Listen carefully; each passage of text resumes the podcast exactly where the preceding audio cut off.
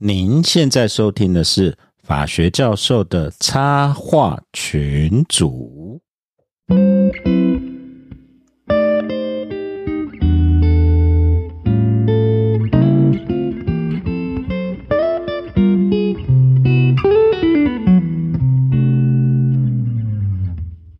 各位听众朋友，大家好，我是香儿教授。嘿，我是水宝。我是东海湖，呃，我是周修周律师，喂，欢迎宇修律师，耶！欢迎 Q 太多次嗯，老师好。被 Q 太多次，就会自己就会想要要要来上节目，也不是啊每一集都 Q，每一集都 Q，对啊，就自己飞蛾扑火这样子，没有，这代表你是我们很重视的旗下艺人啊。对啊，哎、真的真的，宇修那个，我们可能最近会比较没有时间录音，这边也是跟听众朋友预告一下，因为年底大家事情很忙，我们可能呃尽量维持，看能不能周更，可能有时候会很辛苦啦，但是双周更或者不定期更，这个就请各位听众朋友海涵了，好不好？但是先预告一下，可能我们后来还有几位重量级的来宾，还有蛮有趣的议题要谈的。嗯，哦，包括后来哎，好像陈宏桥今天不在，陈宏桥今天去办了那个什么 Christmas 大露营嗯，啊、哦，当然陈宏桥特别安排了一个好像跟运动经济产业有关的对，这些这些这些议题，这也跟我们待会要跟宇修聊的其中一个议题有关的哦，所以就拜托就是说，如果我们没有没有周更的话，请各位 Q 周宇修，请他录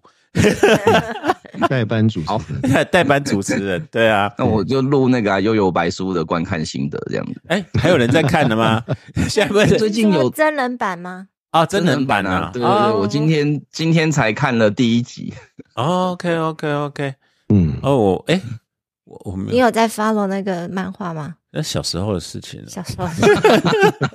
小时候好像有在看我啊。没有，我没有看过。对啊，我最近我最近过得对啊，就 Xbox 送修以后就过得精神有点恍惚这样子。嗯没有，因为因为最近新闻都很难看，然后你可以玩 PS Five 啊，为什么要玩 Xbox？差点下单，是不是 空气清净机，对啊，对啊，对啊。啊，哎、我们先拉回来啊，就是 Q 宇修来有重要的议题啦。呃，因为宇修前为什么 Q 宇修来，是因为宇修如果各位有在 follow 我们呃宇修的脸书啊，宣宣台哎宣正大还是宣台大，我忘记了。啊，对，我们下一个下一个那个那个呃运动项是张台大那边，然后宇修有一天写了一篇长文，哦，有够长的喽，等了。然后我刚刚有看到，然后好像显示出说，好像对宪法法院现在好像有一点点维持，认为他们是什么？呃，黑箱，黑箱，这叫司法部，对不对？啊，然后写的非常的长，可是后来要去找，因为宇修每天发发的绯闻太多，后来被洗下去了。可是我们也觉得这个议题相当的重要，可能请宇修来跟我们讲一讲。然后后来，如果等一下，如果宇修，呃，我们这部分宪法法院聊一聊，还有另外一个议题，如果还有时间的话，请宇修讲，就是呃，最近大家运动蛮热门，大家有去看大巨蛋吗？不是，我们不是问宇修为什么有大巨蛋的票，不是、是跟运动相关，就是最近有一个是呃高中篮球校队转校被判禁赛啊、一年，然后过去也很多棒球队啊，各种的学体育学，后来才发现好像这是一个普遍的规定，就是说你转校的话，哎，可是国高中转校就有时候还是会遇到。那转校为什么要禁赛这个问题，待待会儿我们也请宇修来聊一下好了，有时间的话。对啊，第一个议题就是我们大家搞不通，宇修你为什么对宪法法院有这么深的怨恨？然后为什么会怨 怨怒，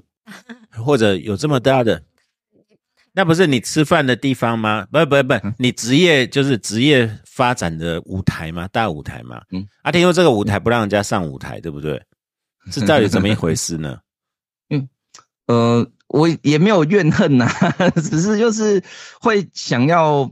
多一点机会去讨论一些宪法诉讼的程序上的问题啊，嗯哼，因为我们以前叫做大法官会议跟那个司法院大法官审理案件法嘛，对对啊，所以解释会解释，对对对，所以以前我们不会说这个地方是法院，然后呢也不会说他们做的东西叫做判决，对啊，对但是对啊，对，但是这个一切的变化，我觉得从有一号解释开始呢，就可以讨论了，就是那个释字六百零一号解释。嗯。因为这个解释讲了一个白马非马的讨论，就是大法官是不是法官。，OK，然后呢，他在解释文里面呢，就得到一个结论说，诶，大法官是宪法第八十条的法官，所以呢，他其实他的这些行为，包含哦做宪法解释，包含做那个政党违宪宣告，然后呢，总统副总统的弹劾，这个都其实是、呃实质上的审判行为这样子。对啊，那这个其实是导致了我们后来宪法诉讼法修正的一个很重要的法律依据。都是这样子所以我们哦。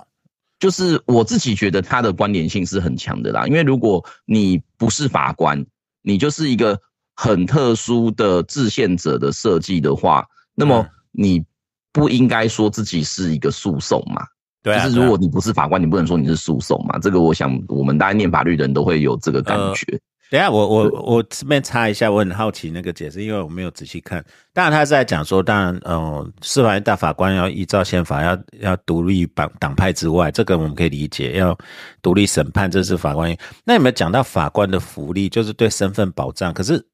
大法官又有任期制，那我现在搞不太清楚，司法院大法官任期到以后下来，也有像一般法官那种终身的忧郁吗？这个其实现在的话是要看你就任之前的身份。OK，本来是都有啦，像吴根老师啊、王德健老师他们当的时候，基本上就已经有终身职。好。哦但是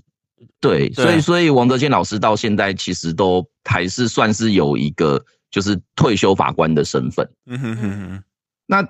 到了一个解释之后，就有点风云变色啦，就是我们的四九九号解释啊，因为他就宣告那个第五次修宪违宪嘛，就是台湾的一个很重要的宪法时刻啊。以前那个叶俊荣老师在讲，然后后来这个第五次修宪违宪之后，就大法官就被国民大会代表报复了。嗯，因为国大代表就觉得说啊，我就喜欢怎么修宪，你们大法官干预什么，嗯所以在第六次修宪把那个增修条文第五条就加了一个规定，就是说那个只有在当大法官之前就是法官的人才能够有终身职。那如果你在当大法官之前是检察官或者是那个教授，甚至是律师的话，你卸任之后就就不会有终身职。没有那个礼遇的礼遇对，就没有那些礼遇的规定。所以如果呃那个大家如果去观察，就是卸任大法官的头衔的话，嗯。像呃王德健老师，他可能到诶、今天可能不一定，但是他刚卸任那几年，我们会说他是忧郁大法官，就是那个优待的忧郁，不是很忧郁的，不是很 blue 那个不是不，入的那个忧郁，对不对？对啊，而且对。他有忧郁，哎，其实大家搞没有，忧郁跟终身风不一样，忧郁是全新哦，对，对，然后但是好像听他们讲说要去上，形式上要去上班个一两天这样子，就是他们在司法院是有办公室的，对，所以你其实要是进去做做事情，但是某程度来说，他也很他也没办法分事情给你做啊，因为他的事情就是解释宪法嘛。呃 那哦那所以到后来就是那个第六次修宪之后，九十民国九十二年提名，后来又卸任的大法官，像徐玉秀、嗯。像李正山老师，他们就的头衔就只会是前大法官，就不可能是忧郁大法官。啊，这样还蛮亏的呢，对啊，所以我有点可以想象，就是说为什么现在学界的老师对于就是可能被提名当大法官都有点哪有？那个对很多人来讲都是功顶。对不对？真的哦。因为你少、嗯。那个学术界里面公民之心的人还不少了。对啊对啊，上次中海老师说是终身成就奖对对终身成对啊，嗯终身成就奖，对啊，对。对啊。那这样子，你有法官的义务，但是你没有法官的福利，嗯。是这样讲吗？我觉得某程度来说是，但是这个在台湾目前的制度规划里面，很多人都会有类似的问题。哦，就就像国民法官，对，像国民法官，然后像那个以前的军事审判官，就是我们还有军事，然后还有一个比较特别，就是那个律师惩戒委员会的委员，哦，OK OK，因为按照大法官解释，他们是法院。OK，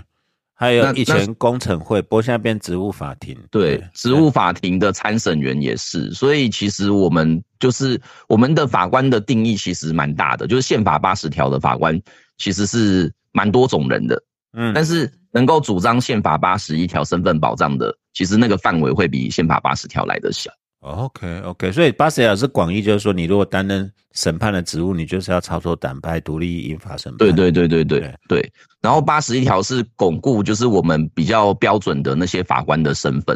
那所以我们其实以前就有在讨论，就是说，那其他没有被八十一条保护到的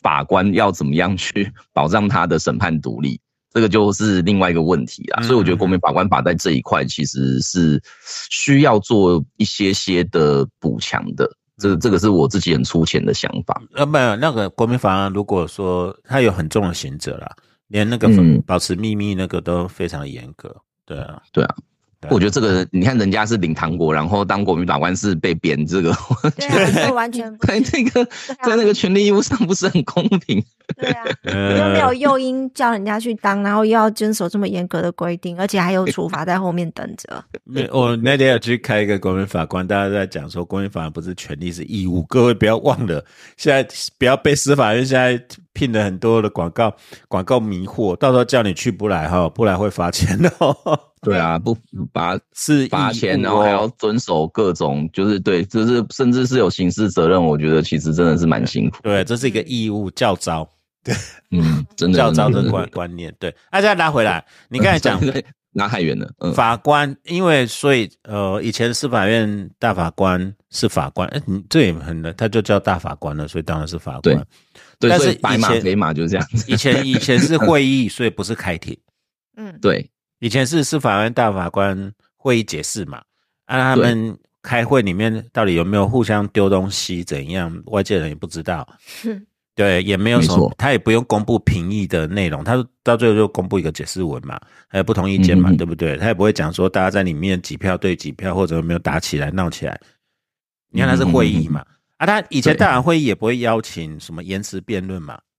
嗯哼哼，就是比例非常非常少啦。就是以前的话是那个大法官审理案件法是有规定说，大法官认为有必要的话，哦，可以准用呃政党违宪解散或者是总统副总统弹劾案的规定办延迟辩论。哦所以比较有几乎很少，几乎很少，可能是几年才一次。像那个什么，就连战嘛，就副总统能不能兼任行政院长，嗯。那个就是很经典的辩论。那再来就是什么征调会，还是那个就是啊等一下你。讲到这个，刚好前前阵子蓝白河的时候，我们本来想 Q 你，就是 到底副总统、副总统可不可以监督总统？嗯，我觉得这个蛮有趣。虽然我们可能虽然现在已经时间，虽然虽然现在已经没有了，对不对？或者副总统可不可以阻隔？就是在那一号解释，副总统应该是不能阻隔的，还是其实还是有空间？他应该是说，如果在政治现实上，你让他某程度的可以去可能使唤一些人，你很难讲说这个百分之百的禁止啊。因为嗯因为当时四一九是说你不能够一个人兼任两个身份嘛，就是嗯就是你是某甲某甲不能够同时又是副总统又是行政院院长。我我后来去看那个解释文，他是有一个论理，就是说他会有继位顺序。你把继位对顺序剥夺掉的话，这样子不太对，不符合宪政秩序啦。就是本来有三个人 stand by，就现在变两个人 stand by 对对是不行的。那他是那个我都叫做双重备胎理论啦，就是你一台车要放两个备胎，你放一个就危险啦。对，那我问你哦，那我考你，你教宪法补教老师，那兼嗯行政院副院长可不可以？副总统？嗯，其实这就有趣，因为因为我觉得如果只一四一九号解释，你看不出来不对，是？没有，不晓我没有，我没有跟动那个备胎顺序啊，备胎都还在。对啊，，对啊，对啊，那行政院副院长其实某种程度就是那个阁员，也有对对有有部分，或者兼兼一个政务委员也可以。然后这个就政政务委员可以叫他监管很多部会啊。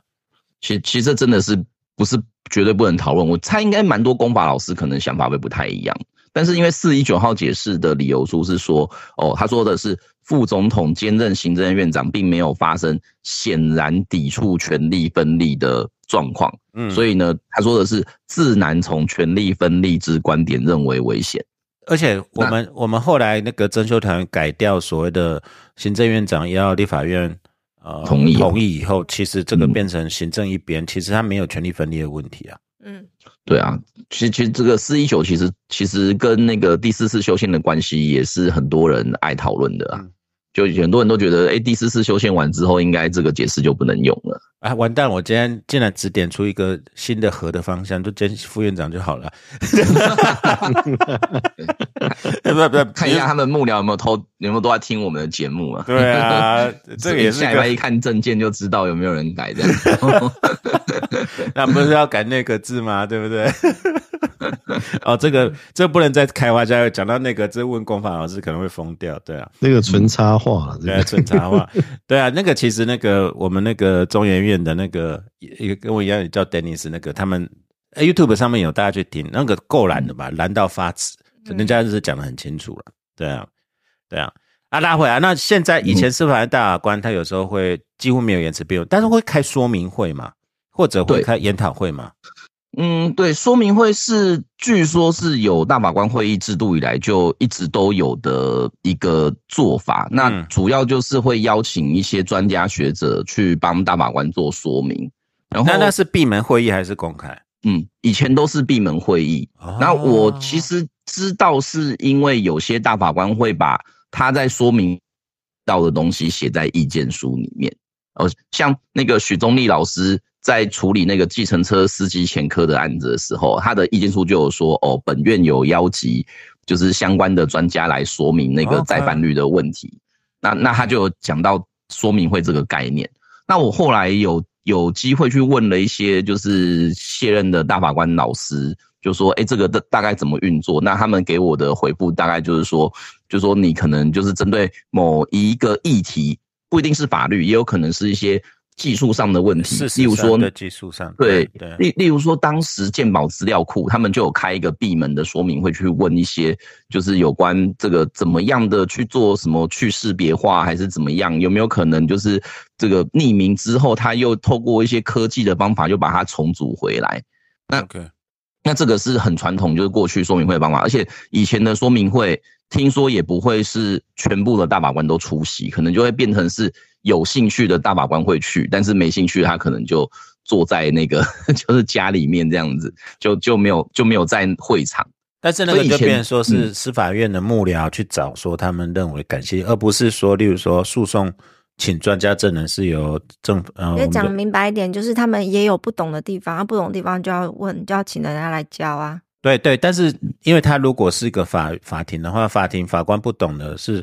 呃，原被告要开始举出来对，的，所以刚才讲的说明会不是这样的性质啊。他对啊，他就是私底下征询，可是征询了什么，外界也不知道，谁请的，谁找的，就是幕僚作业。这个算大法官的法庭之友吗？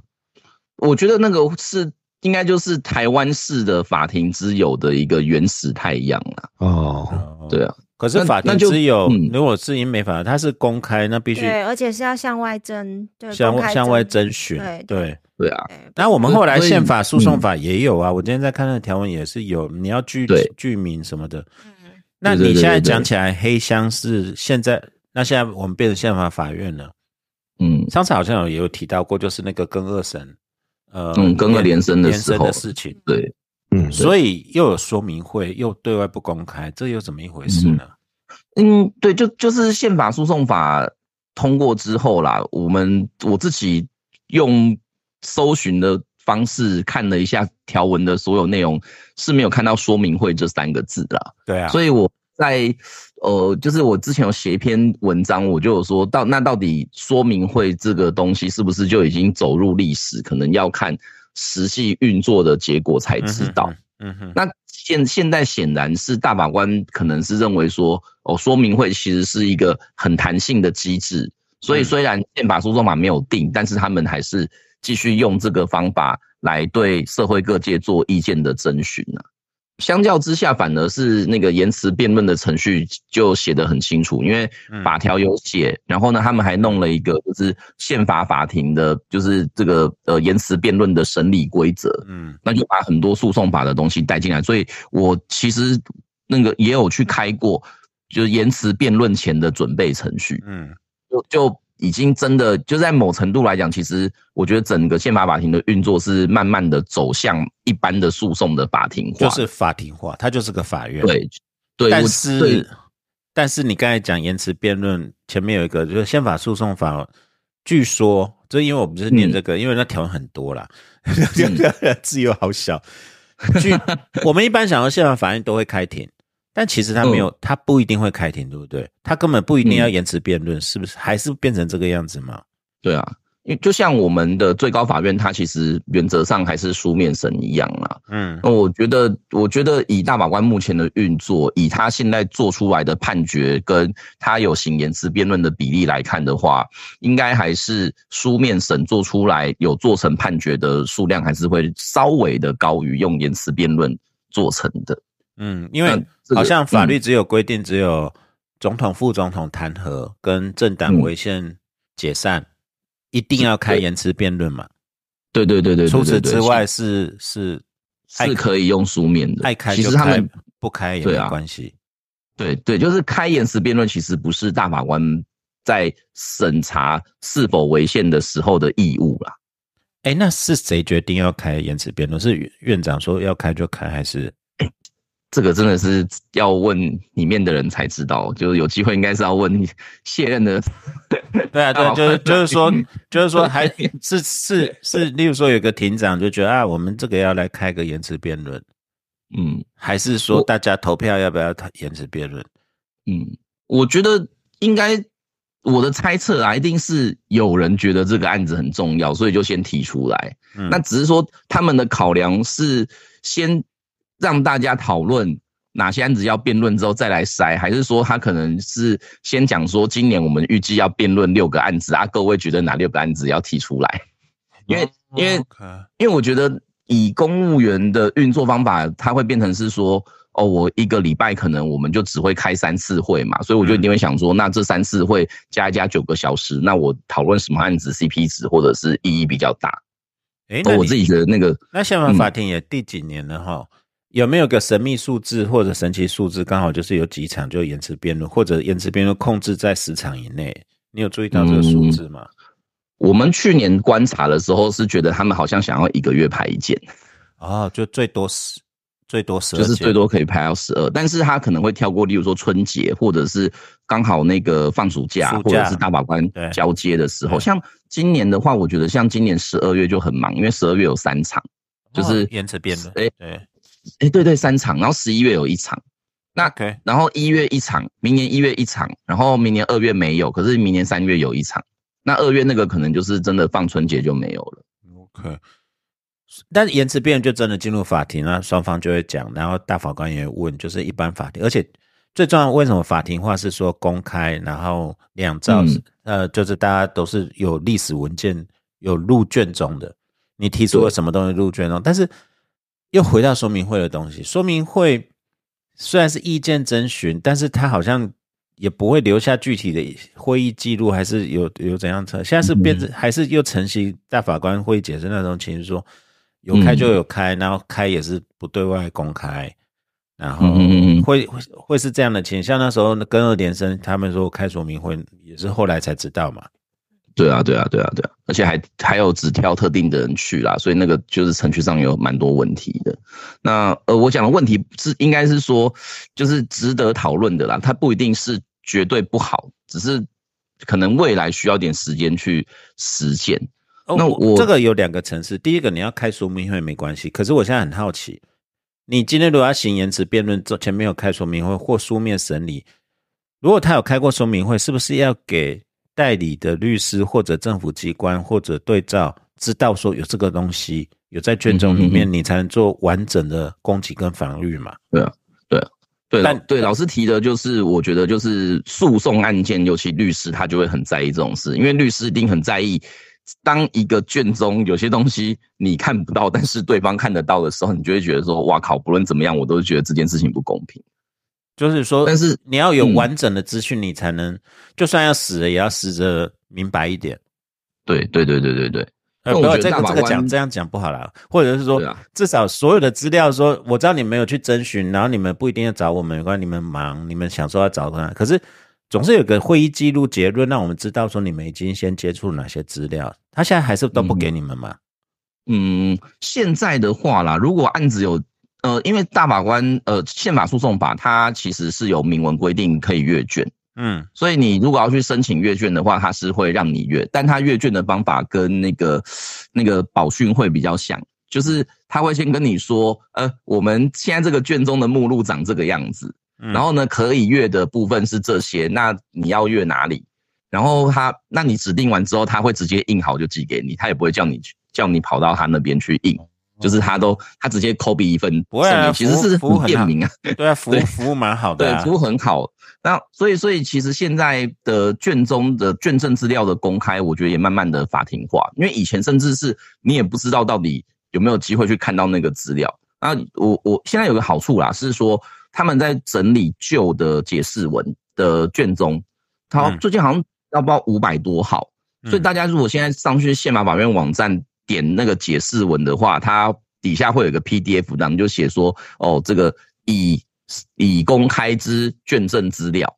那我就有点过。可是有一些就公布的很有限，那有些公布的相对完整，就是他连那个大法官发函给哪一个单位或者是机关问问题，然后那个函跟就是那个机关或单位的回复，他可能都会列出来。哦，所以，所以这个他有点在一直处理，就是说过去的资料没有把东西放上去这样子的一个情况。那那我现在好奇的是，你现在去阅阅得到说说明会的结论跟组织稿吗？嗯，这个我倒是没有试过诶、像我们最近就是礼拜五被不受理那一件，我觉得如果真的要去阅，因为他案子已经结束了，我不太确定说能不能够在程序上还可以主张。那但是如果像有些案子，我的想法，我我猜测啦，他应该还是会给你看，但是他可能不会给你看全部的东西，可能有些资料他还是会做一些遮掩。嗯，像那时候跟二连升的那个说明会是后来老师有参加，老师自己说有这个东西，所以是法院才出来回应。可是后来有完整的会议记录啊、会议资料这些吗？呃，因为我那一件我是没有去，我只记得当时他们有去，就是就是后来弄到有直播啦。我如果哎、还是还是没有，我记没有，得是实直习实习那个。哦，OK，哦，对啊，对对，哎，好像有有直播弄到有对他们后来因为去吵架，然后主要那个时候吵的问题其实是，就是因为说明会他们总共有很多人。嗯。几十个人申请嘛，然后他们好像只邀了其中的三四位，哦，对对，那其他人就说啊这个对，这个对你有意见，你可以就是等其他人回来之后再给书面。所以理论上他应该是会给那些没去的人，就是至少有个告诉你说，明会对对。大概谈了什么啊，然后那些老师他的意见是什么，那这样你才能够表示意见嘛。对啊，所以但这我可以个问，就是嗯。这个说明会的意义，我现在一直听起来就是它其实是对大法官们说明嘛，所以他并不是要对公众来说明，他也没有这个义务要对公众来说明。那就是在形成新政的过程中，我想要听这个事，我想要听那个事，所以由他自己来选，这不是很自然的吗？就是说我我有问题，然后我大概知道有些人，但是如果他是个法庭程序的话，就不是那我现在就问他是法庭程序吗？现在就不说，现在不是叫宪法法庭，对我，我觉得这里就很像说，嗯就是好像内部教育训练一样，或者是我对一个技术不是很清楚，然后就是刚才你讲的资料建，我我不懂电脑，那你要告诉我一下资料库怎么用，就这样的感觉而已啊。那、我要找谁问？不是我自己的问题吗？我为什么要对你负责呢？不是，这是一个审理。当然，当然，我收到的资讯有没有偏颇，那也是我自己要去做。没有没有，这是对对。如果今天有这，因为虽然不用行言辞辩论，可是今天你有呃代理人，你有原原，等下我们有原被告双方的概念，或有两两造的概念。今天你的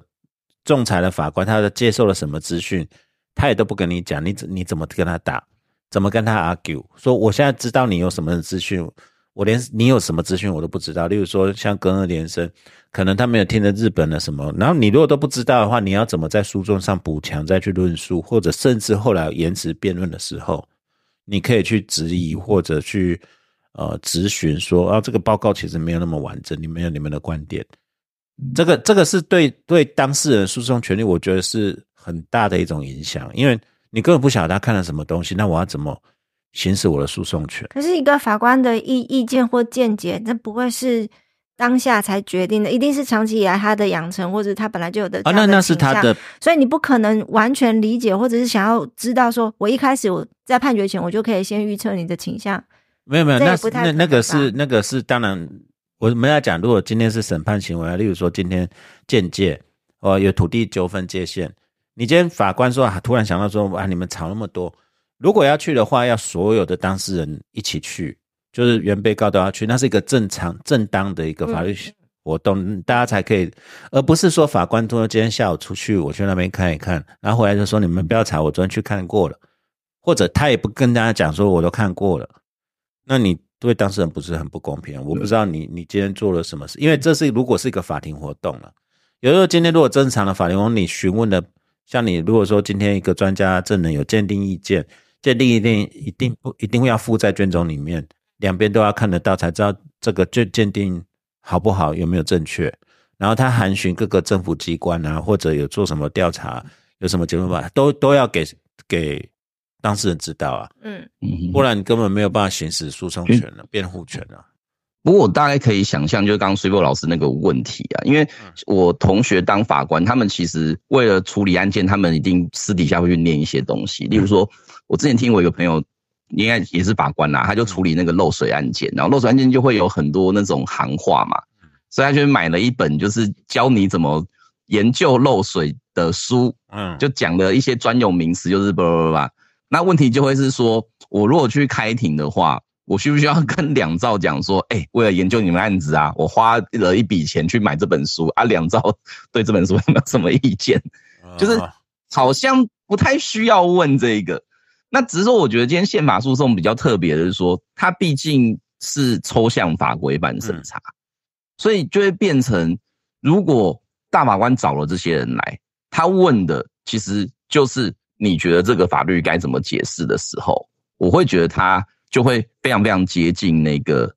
一个案子的主争点。嗯，那因为我的，因为我如果是其他像我觉得像刚刚我们讲到，可能是一些可能那种密码学之类的东西，那个可能不是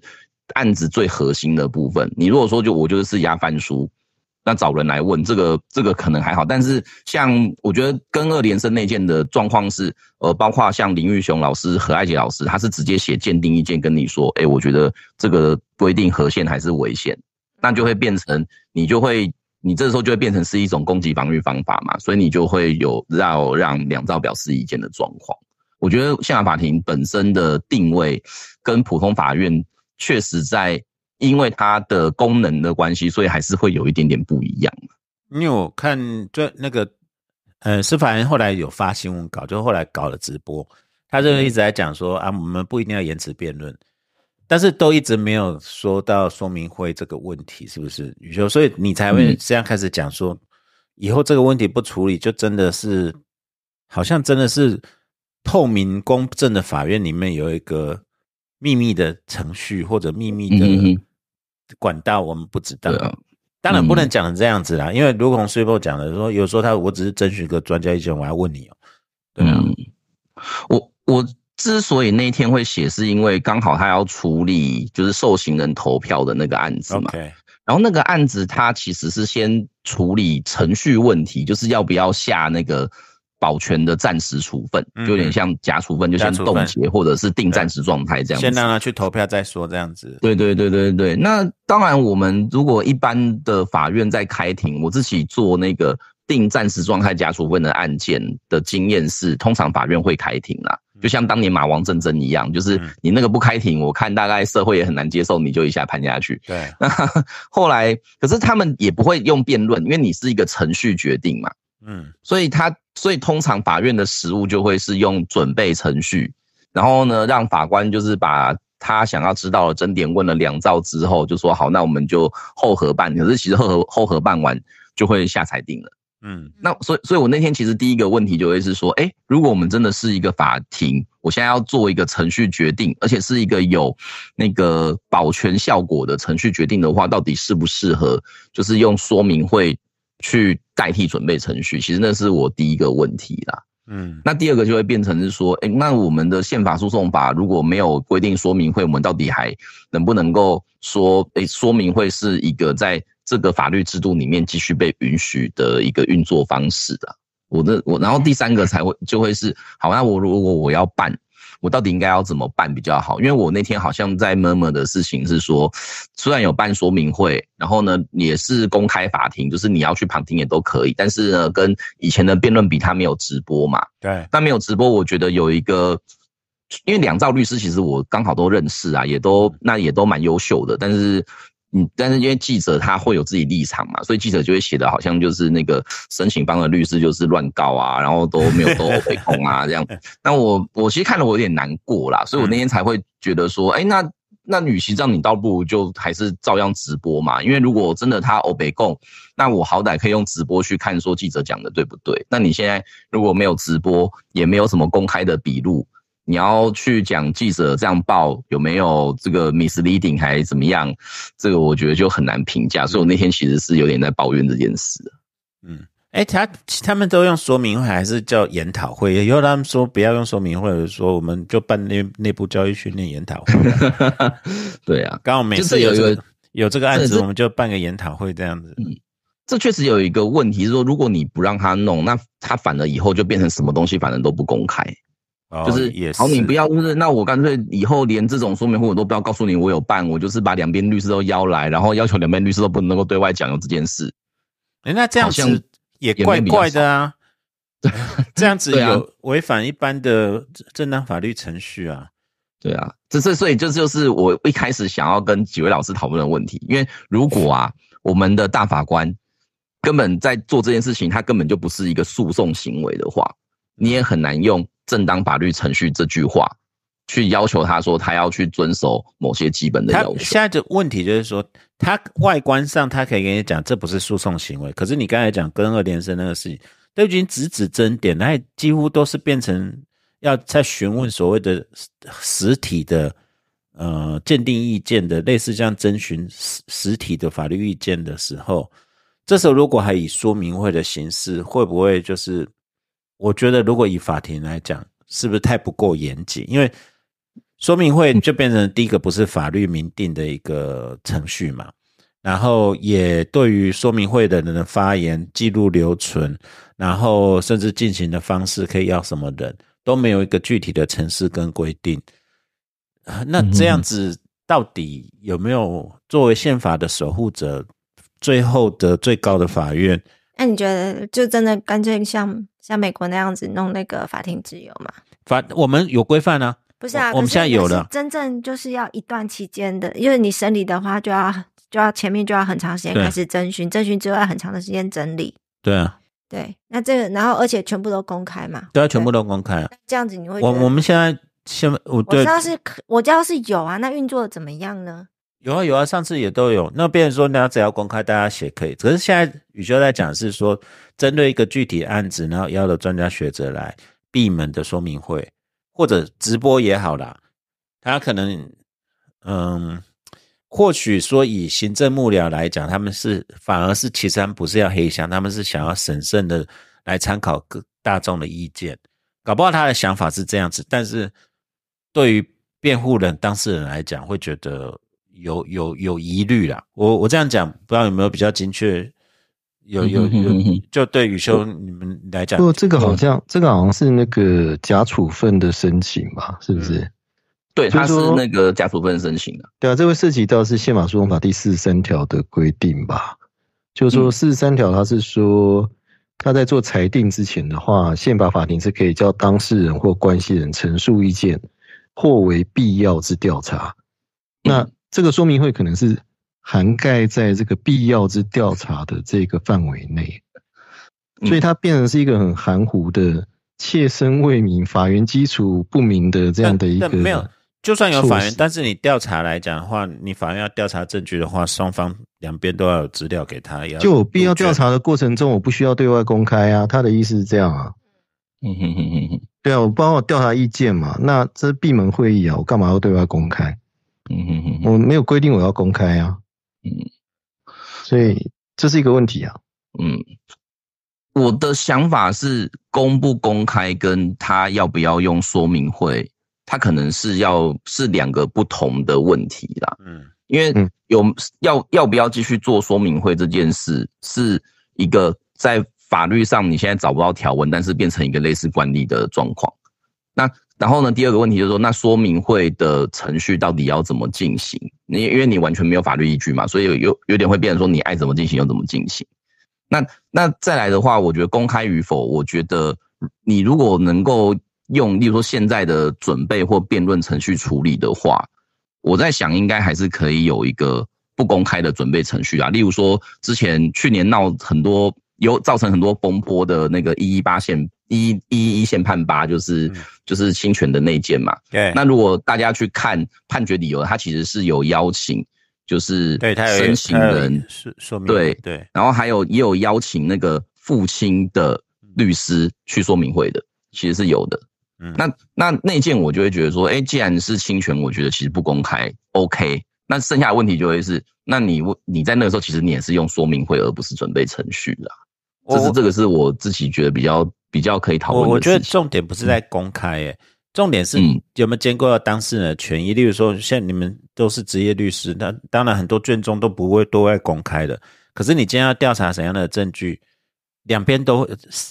法院跟原被告两边都都要知道，或者他不一定会通知，但是卷宗里面或者他也会裁示说这样。嗯对，因为因为我自己是受益面法法训的，因为 ex parte 就是单方法庭沟通是一个大忌，就是你没有都没有没有没有让所有当事人知道现在在发生什么事情，就是对其中一方不公平。所以，嗯其实重点一直不是在于公不公开，像跟二连生的说明会的问题是说，他没有邀请所有的代理人让他知道有这个事情，争点是在这边，而不是说你能不能开说明会。然后再来，嗯雨修是第一，第一，这是第一个问题。第二个，好，如果你今天又请，也也也也真的变成你不是依法，变成依惯例或依礼貌或依依合理性邀请了代理人来，那今天这个说明会的性质该怎么办？他可以提什么意见？包括可不可以听到一半代理人说，我也我也有我想请的人，嗯，可不可以？这就变成另外一个问题。就是我 刚刚就是讲说，今天说明会的目的，今天说明会的目的是要是站在法官这一边，嗯大法官这边的角色，嗯，还是是要就是要让双方都能够有资讯平等的问题。是为了法官，可是你对要、啊那那你你要有资讯刚刚说平等啊，那你刚刚说，那其中一个代表说，我也有我要请的人，你那是两个那这就层次啊那就，那对了那对那两个层次啊，就是第一个，你光说明会，如果法律也没有规定，如果今天办什么事情，调查程序是不是要通知当事人？现在就没有这个规定了。嗯所以我是不是可以这样理解，就是说，其实目标应该是让法官能够尽量掌握全面性的资料，嗯。然后，呃，透过不管是说明会或是准备程序的方式了哈，让他可以听到更多不一样的声音，那从中做出一个判断，这样子，嗯。是这个意思吗？嗯，我觉得到了就是像最高或者是大法官这个层级啊，我我自己的经验会是，我觉得那个程序正义这件事情会非常非常的弱化，嗯因为你会是这个国家解释法律的最后一道防线。嗯所以我很难去要求说什么哪一个法律见解，或者是哪一个重要的一些论述要符合什么事实提出主义。嗯如果我今天就是真的到了最后一刻，我才拿出一个我就是这个法律解释就是不能这样做的一个东西，难道你难道我们可以讲说，哎，那我就因为你太晚提，我就不参考？我觉得这是这是我觉得，如果我是法官，我坐在那个位置上，我一定会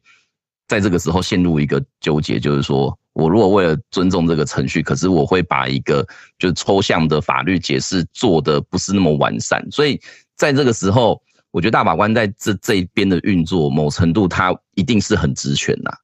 然后那这个职权就会变成说，其实其实这个整个程序某程度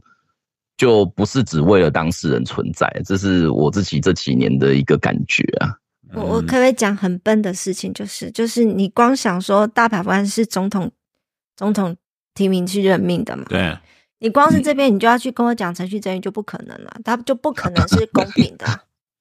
嗯，也是啦，他会有立场问题的。啊这就是其实我本来要呼应你，刚才吕修你讲那个，就是说我们在观察美国最高法院大法官，当然他有很详细细细部的规定，可是更多的是他会保持一个神秘感。那个神秘感是，我觉得是一个智慧，就是他是在解决最困难、最后底线的问题。你说谁有神秘感？我说整个大，嗯、就美国最高法院里面怎么运作，如何怎么样做，谁跟谁的关系怎样，他们如何决定要不要投票还，有，我明明就跟 Thomas 很熟。对，我的意思就是说，对，就是说他会刻意的保持一个弹性跟神秘感，因为他是最后的仲裁之地。嗯然后最后遇到很大的问题的时候，他们才能两手一摊，就是说就这样子吧。那你那你这样子不是某程度的讲说，那其实这个模糊是 OK 对，但是但是问题，我要我就在我就是在讲这，那是本本实体问题的模糊，不是程序。程序的话变得很清楚，你什么时候要提出来，包括美国最高法院检案件，什么案子可以上诉，从来不讲，那都是一个神秘，他刻意保持一个神秘性嘛，他没有任何呃审查的基准，说哪些案子可以进去，从来没有过。那我们在教的时候就会说，哎、某些性某些法官可能对特别议题有兴趣，他就可以把它捡起来。例如说，最近最近大家很瞩目一个议题是那个呃那个 RU 四八六案子排入最高法院，怎么排的不知道，但是最高法院的确前面有发暂时禁制令，但是这也不是说他愿意接受案子的潜力。哎，那但是我在讲就是说，但是你进去之后，双方要提出怎么证据、延迟辩论啊、调查什么，它就有有一定规则，就是你不会私底下说开庭以外的时间，当然法官们要去找谁讲话啊什么的，那是他的自由或意见，但是两边的，比如说专家证人有怎么样意见，全部都要摊开来。啊，包括你刚才讲说明会，其实我反而倒觉得说明会有可能是第一第一基于法官的大法官自己的兴趣，但是有更多时候是幕僚单位说，哎，我们其实有对外沟通，我们不是闭门造局。因为你刚才讲说明会，其实很多大法官也不会去啊。哦，那个是过去啦，过去然后他们现在的话是说明会，大概十五位都会出席。哦，都会出席哦。对啊，我包括有没有是不是没有参加说明会，以后就不能投票，然后这个就很奇妙啦。那但是我我觉得我能够理解说里面有一些模糊跟困难，然后有让他有一些地带。可是你如果今天真的有因为这个个体案件个案去开说明会，其实最起码是要通知当 当事人，这是应该是基本的吧？说有这个说明会，你有权利可以来哦。嗯，一起听听。对，但是你你不可以大声大呼小叫什么的，我只有通知有这件事情，对啊，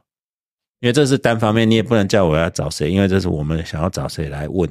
但是的确我们这个事情你要知道，我不我不晓得我的想法是这样子，东海湖嘞，东海湖觉得嗯，不以为然，没有没有没有没有，我在我在思考一个问题，就是说宪法诉讼的一个特性是在哪里？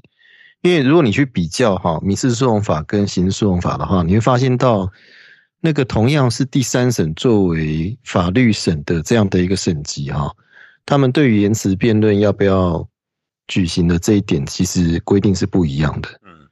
民事诉讼法是规定应该要经过延迟辩论，对啊，但是刑事诉讼法是说不用，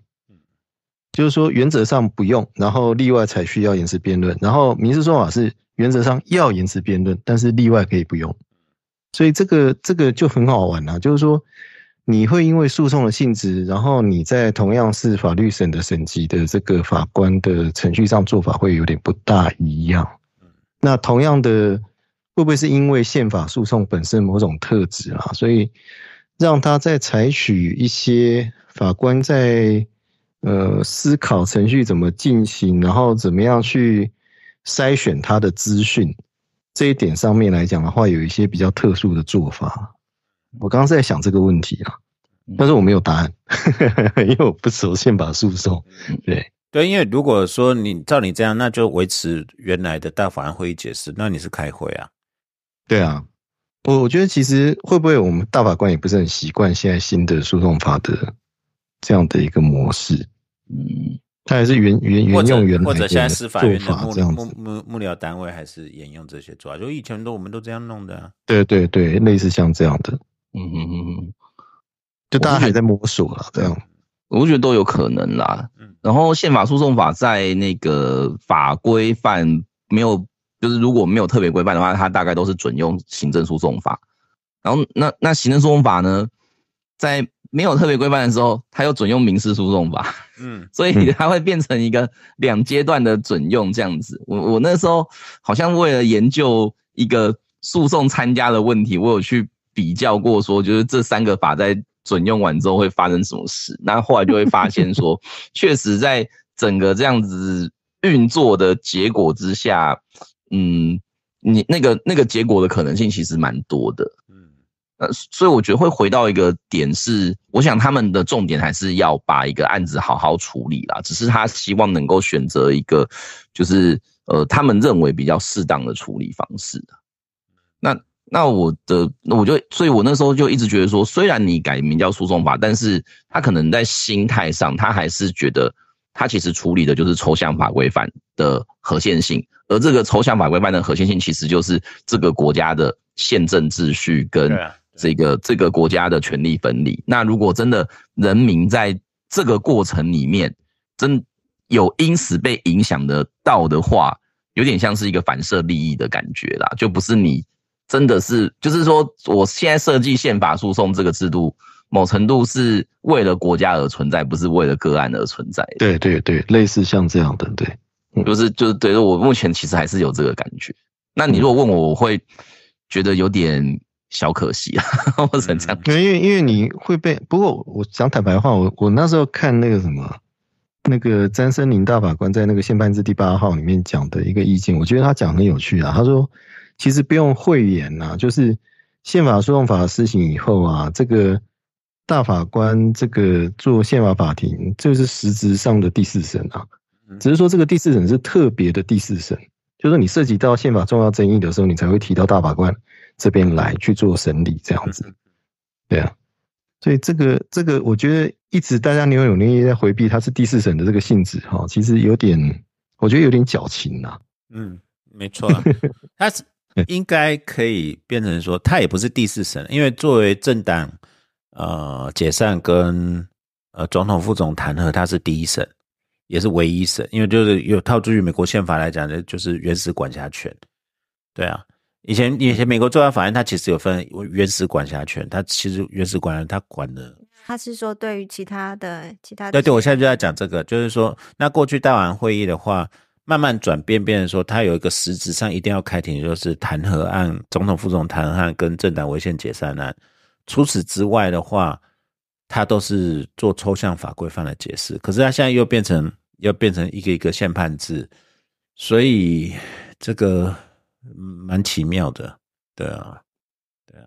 啊，最后嘞，宇修，你觉得你现在编下去了，你总是要下个注脚吧？希望他们要怎样才能改过向善呢？才能保障人民的诉讼权？还是他就是现在逼你表态，你知道吗？那他文章都写了，哎不然呢？我们我我没有这样陪你出来选，我还好啦。呃 因为我因为我觉得你当律师，你一定是从当事人的利益出发去想问题嘛。所以，当你如果感觉到说台上的人解决问题，其实不是以你的当事人为核心来处理的话，你就会觉得有点有点可惜啦。可是你刚是你们两个也讲出来，其实说穿了，这个不是为了你而开的案子。对啊，对啊，但是他名义上又有原被告，又有一个宪判制，对，那你何必搞、啊你你搞成这样子？其实你要有当事人要有感觉啊，我的诉讼权有没有被尊重嘛？对啊，我我其实是希望那个，就是至少在开庭辩论的时候，是真的每个人那个参与的一个一个机会，跟他被看重的程度是可以再提高一点啦。就我举个例子，例如说，嗯、去年我们在辩论那个鉴宝资料库的时候啊，然后本来的最高行政法院终审判决有六个原告。那因为是合并起诉嘛，所以就只有一个判决。然后我们那时候就有争取说，诶，那既然六个原告，那一个原告一个申请人可以请三个律师的话，那就六三十八嘛，这样子。然后他就说不行，你们是六个人一起起诉的，所以呢，你们六个人要合聘三个律师这样子。OK，那可是因为鉴宝资料库关系的面向太广了，所以当时大法官邀了那个国发会，就是各资法的主管机关，然后呢邀了这个卫福部，那他是那个那个就是鉴宝法的某程度的主管机关，嗯，然后呢他又邀了鉴宝署，是真的在运作鉴宝法的机关，然后我们就算了一下，发现不对啊，那这样不就一打三？对啊。然后他们发言时间也某程度是一比三呐，那你说这个公不公平？我后来有跟国发会的律师聊这件事啊，他就说，从某个角度来说，因为因为那个案子是你各资法的第六条的合宪性跟那个鉴保法好像是包第几条的合宪性嘛，所以你一定同时邀国发跟卫福，你几乎是无法闪避的啦。只是说你在那个时间分配跟机关分配的时候，我那时候就会说，那如果要这样子的话，那应该是我原我申请人二十分钟啊，然后就十分钟讲各自法，十分钟讲鉴保法嘛。那你国发会十分钟讲各自法，然后那个鉴宝署跟跟卫福部就合并十分钟讲讲鉴宝法。可是真实的状况是我记得如果没错的话，是申请人十分钟，然后国发会十分钟，然后那个那个卫福部十分钟，鉴宝署十分钟。对啊，呃，那我我觉得有个现实是说，哎，你在那边跟他计较那个十分钟、二十分钟，意义很小啦。可是你如果连那个形式上都有这个差别的时候，我就会觉得，好像我们申请人只是因为我是申请人，所以我来这里。但其实我好像其实不来，你也觉得没关系，就是有时候会给我这种感觉。对啊，对啊，那这样子就是我们刚才讲一个矛盾，那你就不要变成宪宪法法对个案来讲，那。你既然都应该有预料这种，如果个案的话，虽然是抽象法规范，但是对很多剧团家要合并在一起，一定会遇到这种情形。那你应该有具体的规则来，到底正方两方到底谁有资格参加？这个应该是那时候定这个法的时候，应该就要想到的事情，嗯，而不是说像这是跟跟审，就是说啊，你们人太多了，被告太多了，有有个代表来就好了。真的，对啊，对啊，但是那也事实上困难。你人那么多，大法官又不是让你这些律师来儿戏的，可能我们就去表演这样子，给那么多人表演机会，走秀这样子。对，又不是让你们在那边浪费我们大法官的时间。他讲也对啊，那么多人，你们你们都来乱，那我们怎么审案呢？这个很正常的。就我的意思是说，当初要转成。呃，从一个大法官抽象的大法官会议解释，到过渡到要真的有具体个案，甚至有假处分、有具体判决，好像这个中间的连接是的确，嗯，我坦白问了，因为我们明念功法，你觉得那时候有仔细想过这些事情吗？宇兄，你觉得？我我在猜，可能是真的没有想到那么远嗯，然后也或者是说，他可能觉得他有想到，但他可能某程度觉得这样也不会到真的很不公平啊。这也是一种可能。实体的 due process 比形式的 due process 重要，对不对？对啊，对啊。不不，我个人还是乐观啦。就是我觉得这些东西，就是你一直在运作的时候，大家就会有人慢慢去质疑嘛。那质疑就会去调整。那我觉得总是会一次比一次进步啦。有啦，这个因为这一直在调整，就包括那个宪判制那时候就是侵权那个的案子。很多法官一半以上的家事法官就就开始骂你，凭什么指责我们？我们都还没审完呢，对不对？这这也是这个案啊，怎么大法官可以介入具体个案？这 所以就是一个一个期一个时期，我觉得真的边走边看。可是宇修讲的也没错，你虽然是边走边看，可是这么重要的一个法律，而且终审，而且代表最高的宪法价值，如果规。规则或者程序能够再明确一点，可能会更好。嗯嗯嗯嗯嗯，对啊，是啊，我想宇宇修是很客气的委婉讲这个啦。对啊，嗯，是我们很客气委婉讲的是。宇修是意思说你们这些死黑箱的，嗯，那肯定是另外一个律师啊。哎，对啊，我剩剩下一点时间讲一下那个求监，学生转学就要判求监，你觉得公平吗？嗯哼哼，对，这个好像是要有一个前情提要，嗯就是就是说我们现在的对，突然画风转非常非常快，哎，这个也是很很重要的法律见解，对这很重要的法律问题，哎，对啊，对，我们跟几个就是老，因为我们几几我跟老师们都很喜欢看那个体育竞赛嘛，然后然后最近有个有一个讨论是说，哦，很多的球类运动在学校，包含什么棒球、篮球，那他就有规定一个是是这个只要有球学生转学的话。那么他在转学的那一年或两年的时间，他是不能够参加，就是这个转过去的学校的球队去外面比赛，竞赛这是我们所谓的球监。球监，对。而且你说那个规定是很奇妙，是协会的规定，对，就是各类各类运动协会的单行规定，不是教育部规定哦。对，可是协会都拿教育部钱呢、啊，对啊像像像那个棒球的话是有一个啦，叫做社团法人中华民国学生棒球运动联盟，哦然后 那他就会规定一个。真的，真的，真的，然后他就是说什么哨棒啊、青哨棒什么，就是他就会设计比赛规则。我在想，我在想，嗯这是防挖角，对啊，反瓦角对啊，对啊，对，对不对？因为台湾真的是某程度都把就是学生的这种社团比赛都提升到就是准职业的规格啊，然后就会变成人家大家也不是很在乎，大家只在乎升学率而已，哪有人在乎球赛打得好不好？白老师那个很多都是要靠好的比赛结果，我才能够去念好的学校啊。对啊，然后还有一些什么奖学金之类的。对啊，你如果没得名，可能就是所以所以很多为什么当年一堆球星都会要什么一天投十八局，因为他因为他们这个队伍能不能够去好学校看你一个人啊？啊，你如果不去，到时候大家被淘汰，就你就变这这个球队的千古罪人这样子。对啊，当你是体育班的学生就很重要了。所以我觉得这其实是台湾那个体育政策畸形化之下的产物，就是我们太注重这些什么夺牌之类，然后所以人家威廉波特少棒是那个社区比赛的冠军，然后我们把人家当成是大联盟明星赛，然后组那个 豪华的，就是一级选手去跟人家比。那我们搞这次到美国亚锦赛还是打输日本社会人，怎么讲日本社会人是本来就很强的，对。对然后我们自己又鸟打这样，而且那个最就是明明状况最好的，最后两出局才上来代打，就啊你也不知道要讲什么这样子。对啊，还有无人出无人出局，一人上垒，竟然用两次触及，不知道在干嘛。啊，算了算了，算了，不，我们的重点不是这边啊。对啊，你真的很有意思，就是说防止挖角。可是其实，当然对体育圈来讲，这种比赛很重要，对选选小选手很重要。可是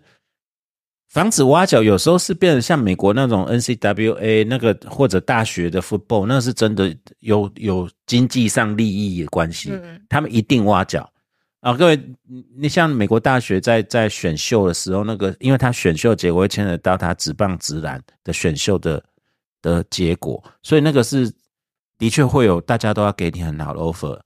但是也不会因为你转学就禁赛你的那个那个那个 blind side 就是那个啊，Blind Side 对他们后来现在在就又开始吵起来，就是说，其实当时是他的养母嗯。逼着他去选他养母的大学，哦大学对对骗他去骗他去，对对对对对那时候在电影里面不是也有演嘛？对。对对。啊，像像台湾的学校，我知道竞赛很重要，可是台湾学校会就是这些挖角是到底为了这些教练们的势力确保，还是为了这些学生为？什么要罚学生？对，或者你防挖角应该是罚教练才对啊。他一个国中或者高中也就三年，然后你一竞赛竞赛他一年两年，他还打个 屁竞赛两年，他根本就就是判他没啦死刑啊！那你家玩？对啊，你如果给他个两千万，他应该会愿意啦。没有啊？可是你这 这两年你基本上没有经验啊，你没有赛事经验啊。很你你这样子有一点，我觉得我反面来讲，台湾的这个我我们因为我们的几个朋友，甚至物理治疗师，他们都是中华队的，后来知道说一些台湾体育的内幕。都是协会啊，对啊，协会一回事啊，所谓的反挖角，反而是锁死你的学生、欸。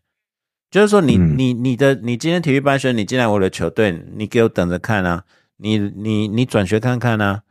怎样子你都要给我吞下去啊！不然你的选手生涯就是操纵在完全操纵在这个教练一个人手上啊，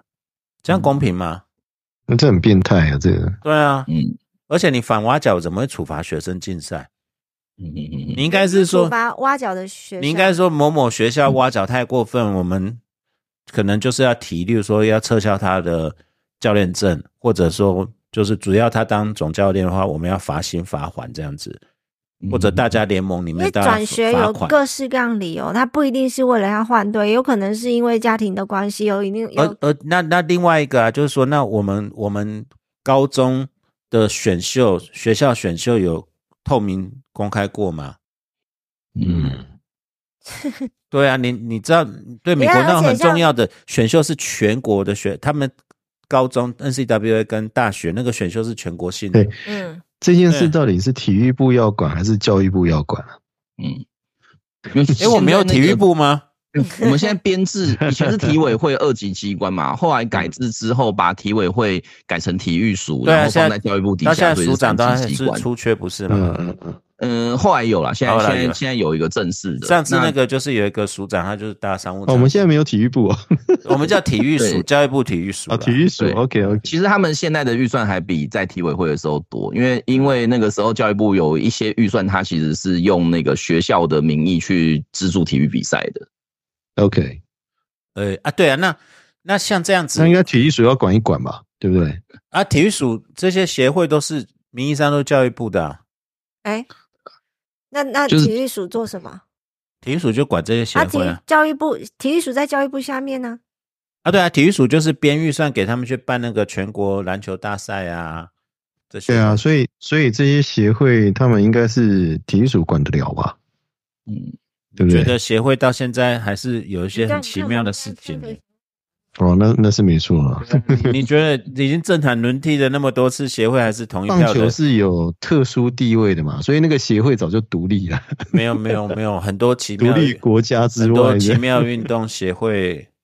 嗯因为之前好像有一个，就是说要变成他既然真的是协会，就要回回到社团法人的运作，要开放选手们进去，可是好像也没成啊。嗯哼嗯，这个是另外一个问题啦。而且协会都会道德绑架、欸，嗯，嗯。这这是另外一个问题，就是说现在很多时候是教育部补助了以后，然后协会怎么做，又跟国训又跟教育部的想法，他管不动他们的。钱发下去以后，因为人民团体我理你哦，嗯，理论上是这样子啊。没有嗯。听听，对啊，听真的听到内幕，真的会很心寒啊。对啊，你们真的听到那一幕的话，你真的很心疼。嗯那个是另外一件事啊。但是我现在比较好奇，宇兄，你那时候棒球那个你有打官司，结果你们是提诉愿，哦，对啊，但这个东西没最后没有经过检视啊。这个嗯我我遮掉一些个人资讯来讲好了，就是说当年我们是处理也是一个国小的这个棒球队，呃，学生是因为家庭因素被迫转学，然后没办法打棒球的状况。那其实其实该案是现在某一位在当大法官的律师转介的。那 那当时他拟定的诉讼策略就是说，他觉得这些什么体育协会或者是那个什么学生联盟这些这些组织，其实在办这些活动的时候，都是有点像行政法的受托行使公权力啦。所以当他今天发一个 announcement 说，哎，你这个学生不准出赛的时候，他把它当成是行政处分。然后，嗯，这样很奇妙。对，因为因为那个时候你那要找教育教育部会说，我他们是人民团体耶，我有这章程是他们自己通过的，比赛规则是那比赛规则违反公序良俗不行吗？比赛规则，他们爱怎么比就怎么比啊。这比赛规则啊就是那个处罚处分的那个约定啊，嗯违反公序良俗。为什么会违违反公序良？因为这有有可因为你竞赛啊，你没有没有，他没有让他不能转学，你要转学可以哦，但是你不能参加我们协会联盟办的运动。他的规定蛮有趣，他的规定其实是说，你如果要在代表某个国那个学校出赛的话，你要在这个学校所在的地方的户籍涉及满两年，就很像你投选举投票的那种写法。这什么鬼啊？这是对对，没有，所以没有没有，你是所以所以不是竞赛，是你没有是你没有那个那那那个是宇修之前那个小小那个是只办国小那个很多诉讼哦。现在这个是篮球，这个是它是明写，就是说你只要在别的学校登录过，你后来初赛不在这个学校的话是禁赛，哇塞，现在写那么直接啊！就写 就是因为之前那个户籍，因为搞不好两个棒球名校搞不好在同一个户籍，就就广泛来讲都是都是桃园，都是新北市啊，嗯嗯嗯嗯，对，都是新北市啊，对啊，所以那个什么，如果有大谷翔平这种的话，就永远不准转学，就对了，这样。那就那就那个叫花卷高中嘛。对对对对他们对是花卷高中的，也是名校啦，也是名校。对啊，那大谷翔平那时候如果一转学转到那个呃地金，哎，现在不叫那地金，那个甲子园去年冠军那个，那只要这样一转的话，他就被禁赛，那不就不得了？他不对啊行，对，没有，你可以那没有啊，你可以那个留级两年。教练我，而且这这蛮没有，这蛮有趣的，就是说这些比赛规则是由这些学校的教练跟技术委员跟协会开会的，因为因为它是比赛规，就是减入了比赛资格嘛，每一场比赛都会再开一次，所以教育部会说那是他们决定，我没办法管，但是我可以道德劝说他们。嗯哼哼哼哼，但是但是现在就是变成说这些到底是为了学生好，也就是说反反挖角是对学生好，还是其实对学生其实没差，反而是对这些人不好？既有的反反挖角到底目的是什么？就是你刚才讲，今天是为了学生，今天是为了学校，还是今天单纯就是为了那个球队那跟那？个叫那个教练，你就说挖角挖角的过去，人家给他更好的薪资、更好 offer，这是他的自由选择，为什么不行？对啊，所以我刚刚讲，为没有违反公序良俗嘛？然后或者或者说对，还是说对那个教练说，好不容易把他培养成才，你们这些搭便车的。你你这样讲起来跟今夜镜子一样是吧？也不太一样，这跟经验经验禁止是有一个法律，因为你接触到我行业里面的机密那、。你刚刚讲说我帮你培养成不是我说那个教练说，我好不容易把这个培养成这样，结果今天台北市一个学校招招手就过去了，那我过去的那个什么血心血吗？心血就白费。可是这里面也要祝福啊，那个对对没有但这里面互武不是你财产，对对，要忽略掉一个事情，就跟今天大谷翔平要跟要去 Angels 要去那个道奇队一样奇。哎，其实人家在讲是，其实 Angel 去年就该交易掉大谷翔平了。大谷翔平说他要那个啊，他要那个没有，我说交易掉了。我是意思是说，有弹性跟那个绑死，那个其实都会有一定的规则可行。例如说，你说怕说人家恶意挖角，那你协会也要担心规则，对，而不是处罚学生，因为学生他有更好的选择，他做这个选择一定是对他有利嘛。那如如果他有利能被挖得动，为什么？对啊，所以你现在要站在学生的立场，为什么他不能去更好的地方？对啊，嗯，不一定更好，反正只要是对他更有利就行啊。而且这边比较 tricky 的是说，因为对高中国中，因为他就三年，对啊，他只要被禁赛一年到两年，他后年那条路就走不了了。对啊，我们那时候好像就是对啊，你只要被禁赛，你大概这辈子就不用再参加比赛了，因为你就是会有两年以上的空窗期嘛。对啊，对啊。那如果因为家庭因素，我真的就举家要搬，对啊，那怎么办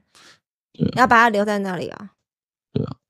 不过老师，我们那个案子是真的，后来是我觉得诉愿的好处是你就是等于有点是状告朝廷啊、然后让朝让朝廷的高官来帮你。教育部就是说 九哎门提督，这这个还要我写，好了，我去给他说一说，对不对？对啊，所以最后是用那个什么，虽然是用新上尊，但最后是嗯经协调之后，大家达成一个协议，然后哦所以这件事本来就最起来，本来就是比赛规则啊，对嘛？本来就是比赛规则啊，对啊，就跟你 今天那个国国联为什么要指定打打者可不可以当打席？那本来就是那个联盟的规定啊。今天为了大国强平，大家都修改了啊，对，就就已经没有指定打击这件事了 Michael Jordan 也可以修改 NBA 规则。对啊，所以我们那个时候确实是有点个案呐，因为他就是说好，这个就是因为你们真的就家庭状况比较特别，对啊所以我们就例外给你们一个先例。但我记得那时候我跟当事人就是他们聊天的时候，也是说啊，这个其实很多人也是被这个规定影响到啊，其实是希望这规定可以直接被删掉了。但是后来就这个球队可以这样子，那我可以讲，我们台中，因为我明天又要带我儿子又去另外一个市政活动，嗯，那你你你要不要模拟考前三名，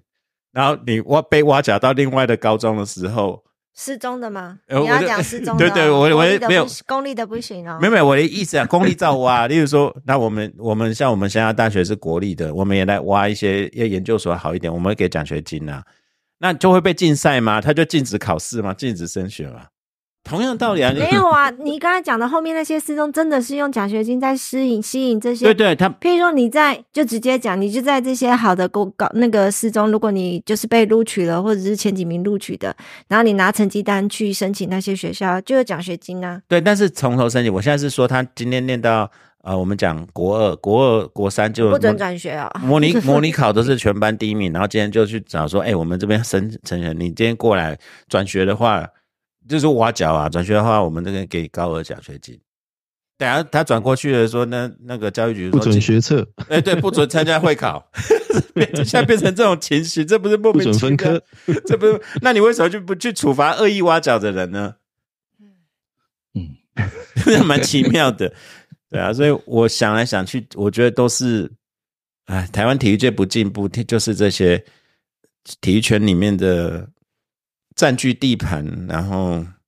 就是，把在一个握那把握那么一点点资源，把握那么一点点权利，然后在这个小世界，然后极致的那个运用这样子，对对，然后在这个小世界快乐就好了。恶心。李多会都是你的错。对，哎，对啊，啊，对，不过这个我我这样见那些新闻见报以后，也是立刻他们说会协调了。嗯，嗯，对啊，不过你这个是真的已经十几年了，因为那个周宇兄，我后来为了讲这个，我后来去查，就是说新闻资料很多，就是棒球最多，少棒跟国中、哎，有没有就是因为这样被耽误的球员啊？有有。一定有了，有就有。有一年那个呃，哎，我这各位听众可以帮我补充，因为我今天搜寻到的新闻就是某一届的 U 二三还是经典赛，我们两位选手不能参加，就是被这个自己协会的条款戳掉了。嗯，他主这样子他也不会觉得可惜，反正后面还有人，管他的，真是很过分。没有啊，他只要说死了，就是他，你知道都是地盘啊，对啊，嗯，然后我只要能维持我的派系地盘就好了，从来不会想说要得牌。啊，没有，我这个话讲太重了，也不是这样当然在四海游龙就对了。也不是这样子的。或者他们，唉，嗯可是如果他们那个协会真的是很糟糕啊，对啊，对啊，对啊。哎，可是如果讲这另外一个，你如果真正那些协会走向有职业化的，其实像现在棒协或者羽球那个，因为那你就要接受检验了，成绩就好，成绩就是有成绩啊。可是并不是每个球类都有办法弄到职业规格啊。对啊，对啊，啊，弄到职业规格的时候，你还结果因为人数不够，我们也不可能像日本分职业跟跟那个业余然后结果初赛也都是职业的，然后还要被你选。他们他们业余还有两 多两个国家队哦，对啊，啊，我们的人就这么多啊 我，们我们还蛮恐怖的。差点连那个职棒都打不起来了，队伍都不够用了。其实我们有很多优秀球员啊，只是登场的机会不大，比较可惜。那登场机会不大的原因是什么？因为那就是就是好想赢韩国啊！就就大家像亚锦赛，其实因为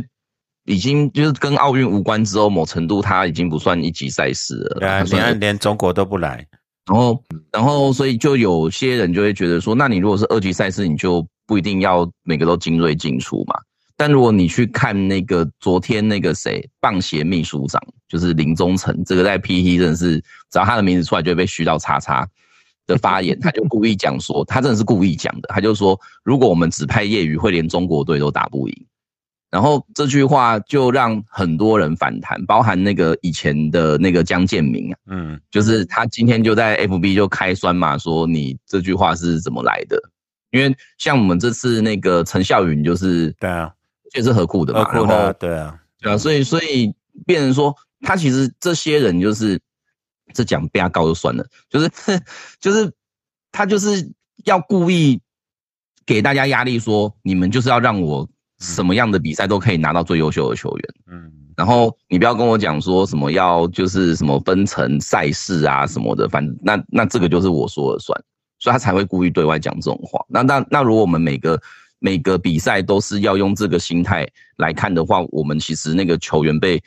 得到上场机会就会变得非常非常的不平衡，然后就是好好用抄到死嘛，然后每个都手断掉，然后开三四哎对刀，对，都是这样子，都是这样，子。然后那那结果没经验的就一直上不去，就会变成一个很恶性的循环。还有不听教练话，然后不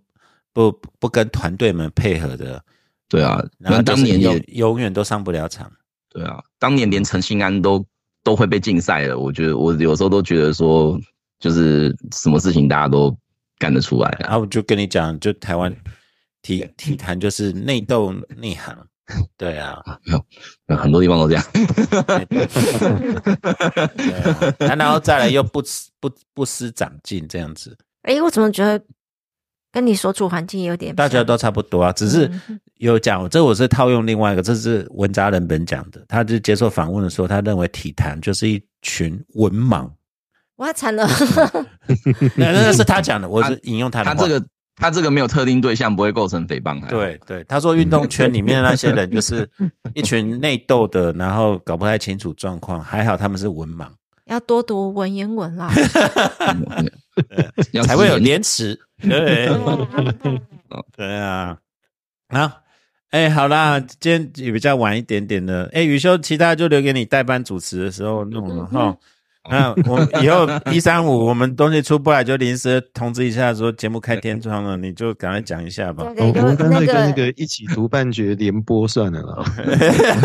最近那个肖律师也是蛮忙的，我们最近也在协调说什么时候录下一集。啊，我们这边比较自由，你就联播好了，联播了，你们就就来这你就边播。麦克风一开，然后就开始开骂了，对不对？我们就全权交给你了，对不对？对不对？而且文哲本人自负这样。没有不用不用，对啊对啊，你今天看你要开干蓝的、开干绿的，还是开干白的，就随便你了。没有，他要都讲的是 是混悠悠白书那个选角 O 不 OK？哦，哎、我我不想要开始，我只那个我觉得那很难改编，就是光那个阎罗王那个角色，那那要怎么小阎王，嗯小阎王？对啊，哎、这我们小时候的记忆的，对啊，不过我觉得他其实以剧本的流畅度来说，真的是算改的很好。OK，然后我觉得演员也算会演，但真的就是演员长得跟漫画差太多。嗯，那不然呢？啊，你说那个没有办法，那个航海王那个那个也是一样啊，对啦对啊，就是可能要多看几集。就像我说啊，你如果干嘛找潘美辰演，我就觉得很适合这样子。但是你你你现在讲潘美辰，没有几个人认识，好不好？不要闹了。好好久远的名字啊，好久远。人家现在在当街头艺人，OK，对，好了，我们谢谢雨修啦。对啊，，谢谢桂老师。对啊，雨修真的不是跟你开玩笑的，想到就赶快录几集了，好不好？我们帮我们真的开天窗了，因为其实今天有好多我们都还没有聊完。对啊，嗯。对啊，对，包括上次你今天讲说明会那个，还有几个其他的案子，我们其实也想请教你。嗯。对啊，哦，好，对啊，光那个什么副总统可不可以监督总统，这个你可能也要开一集来讲一下。对啊，好的，对啊，哎，好，还有说，对啊，最近现在变成说，那没有没有外国籍，就是这在台湾就是次等公民，就是要做一个优秀的人，一定要有外国籍。然后要嚷嚷的放弃这样子，嗯，对啊，没有啦，这个是、这个是题外话啦，这个倒是可以很平中性地来讲，这个就是国际法跟政务人员，这个有必要吗？因为像我们在国立大学里面，你说什么？有外国籍有必要？对，因为我们现在在那个包包括中研院啊、国科会，然后再来就是有一些机关，现在就是变成那种延揽国外人才，现在就受制到国际法的限制啊。对啊，对啊，好，这个有空再我们再聊了。对啊，OK，好的，谢谢喽，谢谢。晚安，拜拜，晚安。My head is heavy. My feet are tired. Troubles many from dreams I've tried. Black at the city with her concrete